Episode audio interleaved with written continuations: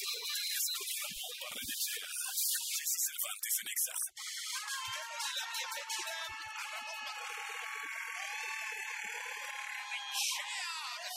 con nosotros esta mañana, lunes 19. Vaya, vaya situación que está viviendo el fútbol mexicano, mi querido Ramón. Ay, qué difícil, qué difícil. Antes que nada, buenos días y buenos días a toda la gente que nos está acompañando. A ver, México se enfrentó a Panamá. A Panamá en un juego por el tercer lugar de la Liga de Naciones de CONCACAF. A ver, tercer lugar. De pronto no esperábamos jugar ese partido. Es la verdad, no esperábamos jugar el partido contra Panamá.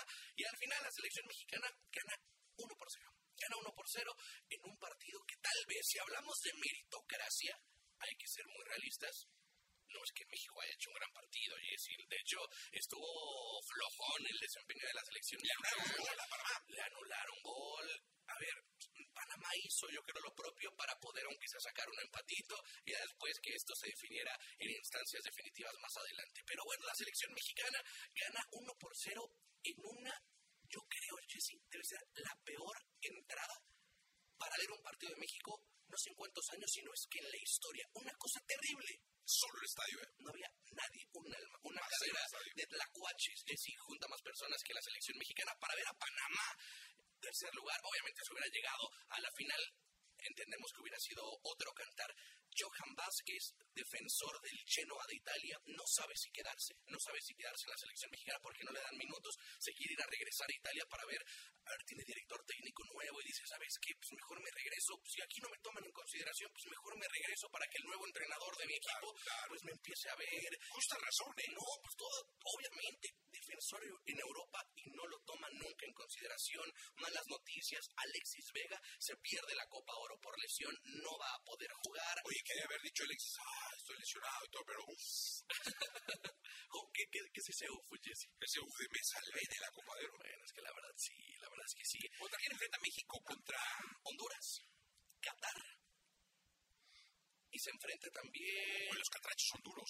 Sí, sí, sí. No, a ver, Honduras contra México, que es el primer partido. No es un flan. No, no es un flan. No, no, Honduras contra México. Ah, éramos el gigante, ahora ya no lo somos. Honduras contra México un flan. Son los catrachos ellos, ¿no? Exacto. Si son o no. O sí, sí, sí. No, este, estás en lo correcto. Y se enfrentan el próximo domingo, primer partido de la Copa Oro. Ay, veremos cómo le va a la selección mexicana, pero la verdad es que pinta, pinta complicado por el, el ambiente que se vive en la selección mexicana. Veremos qué pasa. Un tercer lugar que no le sirve de mucho a México, la verdad. Eh, y pues bueno, al final se, se terminan quedando con este resultado que no convence a muchas personas. En otro partido, la final la jugó Estados Unidos y la jugó Canadá. Estados Unidos pues dio el golpe en la mesa, demostrando sí, que es el título campeón, es bicampeón ya de la, de la CONCACAF. Oye, te voy a decir una cosa, en la sub-23 Panamá le dio un repasón a México. Oye, en la final. Mira, imagínate, yo hace poquito tuve la oportunidad de estar en Panamá, sí, un, un, país que sí tiene mu mucha ilusión, mucha ilusión para, para el fútbol, eh, pero no tiene a ver ni siquiera una liga profesional de fútbol muy desarrollada, no la tienen. Ese equipo y esos jóvenes son los que le pegaron a México con, la verdad, un, un país que se hacen las cosas muy mal, pero con más infraestructura, que tiene más posibilidades. Y bueno, contra esa selección no pudo México, un arrastrón, cuatro goles les metieron para que nos empecemos a dar una idea que las cosas incluso van desde fuerzas básicas, que hay muchas cosas que trabajar. Nueva dirección en Federación Mexicana de Fútbol, hay que ponernos a trabajar y arreglar las cosas de fondo, Jesse, porque se ve que esto es un problema desde la raíz. Sí, no, no, no, y hay algo muchísimo que trabajar. Está lo comisionado, sí. está lo presidente ejecutivo, sí. Francis Diega. Eh, pues hay una estructura arriba nueva que tiene, que empezó este, con una cantidad de problemas en la mesa bárbara. Se dice que van a, a poner sobre la mesa ya el llamar a naturalizados. Sí. ¿Qué podría ir? A ver, la verdad es que hay nombres que sabemos que ya han estado en selección mexicana, el caso de Rogelio Funes Mori, que lo pueden seguir considerando, pero ya hay, por ejemplo, conocidos tuyos como Quiñones que empiezan a agilizar los trámites para ser seleccionados. No, yo creo que Conga le está diciendo claro. a este muchacho para que pero Jessy, me llama la atención. Sí, Julio Furch, pero estamos hablando de un país, Jessy, que es México, 130 millones de personas. No puede ser que no haya 11 tipos talentosos para jugar a fútbol. A ver, Uruguay tiene 4 millones importantes. Acaba de ser campeón del mundo en Argentina en categorías inferiores. Su selección tiene a futbolistas que juegan en la élite. Y ojo, eh, en Uruguay, la verdad es que juegan en el llano, juegan en, en potreros, juegan en lugares no mucho mejores que donde juegan los mexicanos. Y mira, y les da para ser potencia mundial en muchos, muchas partes y muchas eh, selecciones en el mundo. Eh. Sí, la verdad es que sí habría mucho que pensar en torno a la creación desde niñitos de jugadores de fútbol de estrellas. Hay que volver a ver las fuerzas básicas, hay que ver quién está escauteando, hay que terminar con la plaga de los promotores, este, que como le han hecho daño al fútbol y a la liga, en contubernio con algunos directivos. Entonces yo creo que hay mucho que políticamente arreglar, tiene muchísimo trabajo. El señor Rodríguez, ¿no? Sí, exactamente, Juan Carlos Rodríguez, Rodríguez que es el comisionado de la el comisionado presidente. El comisionado presidente de la, de la federación, es el mandamás del fútbol mexicano. Él viene en la televisión, sí. él viene en la radio, sí. eh, es un hombre que sabe, un hombre que ha hecho muy bien las cosas en la televisión y en la radio, creador de TUDN, sí. eh, y pues tiene mucho trabajo, caray. Mucho trabajo, que es un experto en cuestiones... Eh, vaya, sabe generar dinero y lo sabe hacer perfectamente bien. Vaya, es un tipo de negocios, lo sabe hacer. Ahora seguramente llamará la atención que el principal producto, que es la selección mexicana, juntó unos cuantos pelados en el estadio que nadie fue a ver a la selección, a ver si ahí no empiezan a encenderse las alarmas. Ay, ya no nos fueron a ver. Oye, te voy a decir una cosa también, eh, me llama algo la atención, a ver, tú dímelo, Coca es producto de Orlegui, sí. Coca llega a la selección por, por Orlegui, que es socio de Azteca, el fútbol mexicano. Eh, este señor Rodríguez, eh, Juan Carlos, sí, Juan Carlos Rodríguez llega a la a la ¿cómo le llaman? Es comisionado presidente. Llega a la presidencia, va a ser comisionado presidente, junto con Cisniega, sí, sí, sí, que es el presidente ejecutivo, exacto, por Televisa. No, entonces se contrapone políticamente, por así llamarlo, el técnico por el nuevo manda más. Sí, sí, sí. Eso en el futuro de Coca, de Diego Martín Coca, no se ve como muy buen aliciente. No, para nada, Jesse. Y te voy a decir algo. Yo creo que incluso la nueva directiva debe pensar, oye, somos el único país tal vez en el mundo que hacemos las cosas al revés, donde primero se elige al entrenador y después al presidente de la federación. Es al revés. Primero es el presidente y que el presidente sea el encargado de decidir al entrenador para que, bueno, a ver, tú lo elegiste. Ahorita de alguna manera la nueva... Eh, la nueva comisión, la nueva federación puede lavarse las manos. A ver, yo a este tipo yo no lo elegí. Si le va a amar, a ver, yo no lo elegí y parece que sería muy lógico que ya la nueva dirección de Federación Mexicana de Fútbol dijeran, ¿sabes qué? Vamos a empezar un proceso nosotros mismos, que nosotros decidamos absolutamente todo. Donde él sea responsable. Claro, claro. Es así de fácil, ¿no? Donde él sea responsable. Porque pues, hay mucho que trabajar acá, hay mucho que trabajar. El fútbol eh, mexicano pasando por una de sus peores épocas en su historia en torno a la selección mexicana. Miguel Ramón, eh, nos escuchamos en la segunda. Claro que sí. Tiene la canción, ¿eh? Amargura. Ah, la pregunta, Ramón. Ah, Caracas, a ver. Venezuela. Este, fíjate, es, es un monedero electrónico.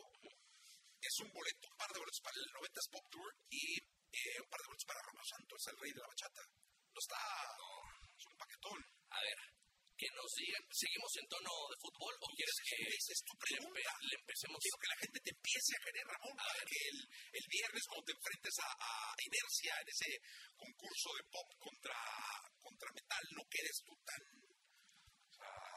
Sí, sí, sí. radiofónicamente porque tienes una fama importante en. Mira, ahí te va, Jesse. Vamos a cambiar para darle entrada a la Fórmula 1, que vamos a platicar un poquito de Fórmula 1, que la gente nos diga, el fin de semana, este domingo, ganó Verstappen, sabemos. Max Emilian. Max Emilian Verstappen. Y consiguió dos récords, dos marcas muy importantes. Una para Red Bull y una para su cuenta personal. Igualó a alguien muy importante. Esa es su cuenta personal. ¿A quién igualó? ¿A qué piloto histórico igualó Max Verstappen este fin de semana? Y que nos digan también cuál, cuál fue la marca que consiguió para Red Bull. Son dos marcas las que consiguió Max Verstappen el fin de semana. Buena pregunta, ¿eh? muy, muy buena pregunta, mi querido Ramos. Muy, muy buena pregunta. La verdad es que este, Argentina le gana a Indonesia 2-0. Ok. Este, está en vivo el partido. Eh, digo, no sé qué tan importante sea, pero pues, va ganando 2-0. Muy bien. Vámonos, hablando de la selección, Amargura, Carol G.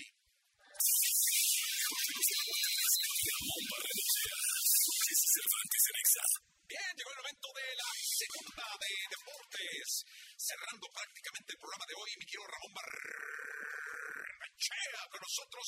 Eh, que ya den las respuestas, ya, ya, ya, y todo, pero estaba, la primera sí me la sabía, la segunda no. Sí, ¿no? Mira, ahí les va.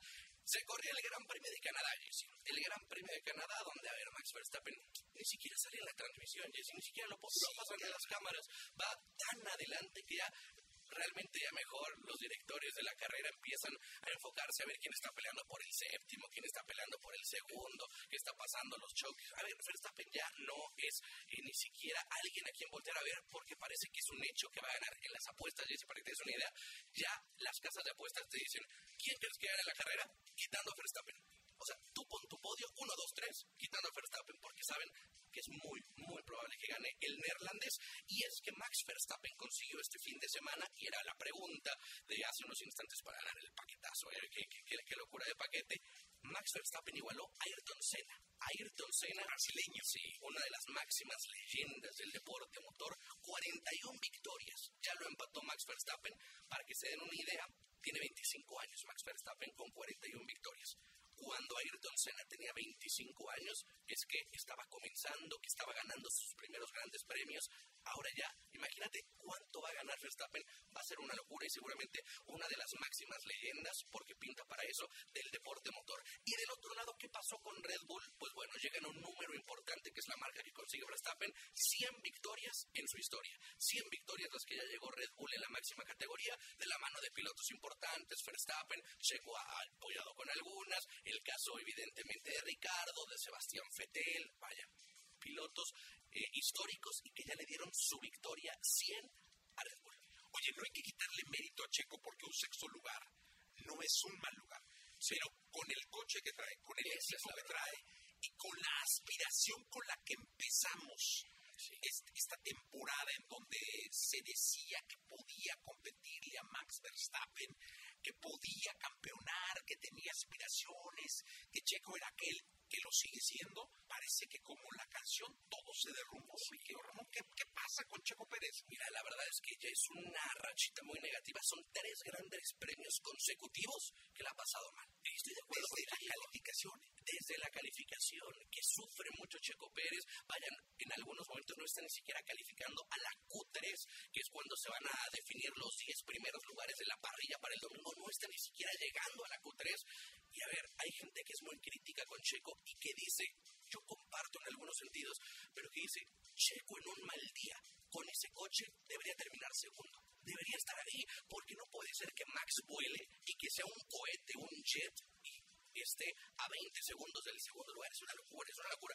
A que de pronto Checo, que sí, no está calificando en buenos lugares y entendemos que tiene que venir de atrás y a ver remontar seis lugares, es bastante loable, es bastante interesante, bien por Checo, pero entender que te superaron Alonso, Hamilton, te superaron los dos Ferraris y no los pudiste alcanzar. Yo desde que vi que adelante de nivel español, Sainz, eh, es bastante muy difícil. O sea, ese quinto lugar y, y, luego los dos Ferraris, dije, o sea, un cuarto es impensable, este, no sé, o sea, pero desde que, porque hubo un momento donde Checo rebasó a, a Carlitos Sainz. Ajá, exacto, al principio. Y no, hombre, en un segundo. Entonces yo decía, pero carajo, yo creo que trae mejor carro Red Bull. Sí. Eh, pero bueno, mira, hay que, ahora tendría que pasar un verdadero milagro. ¿eh?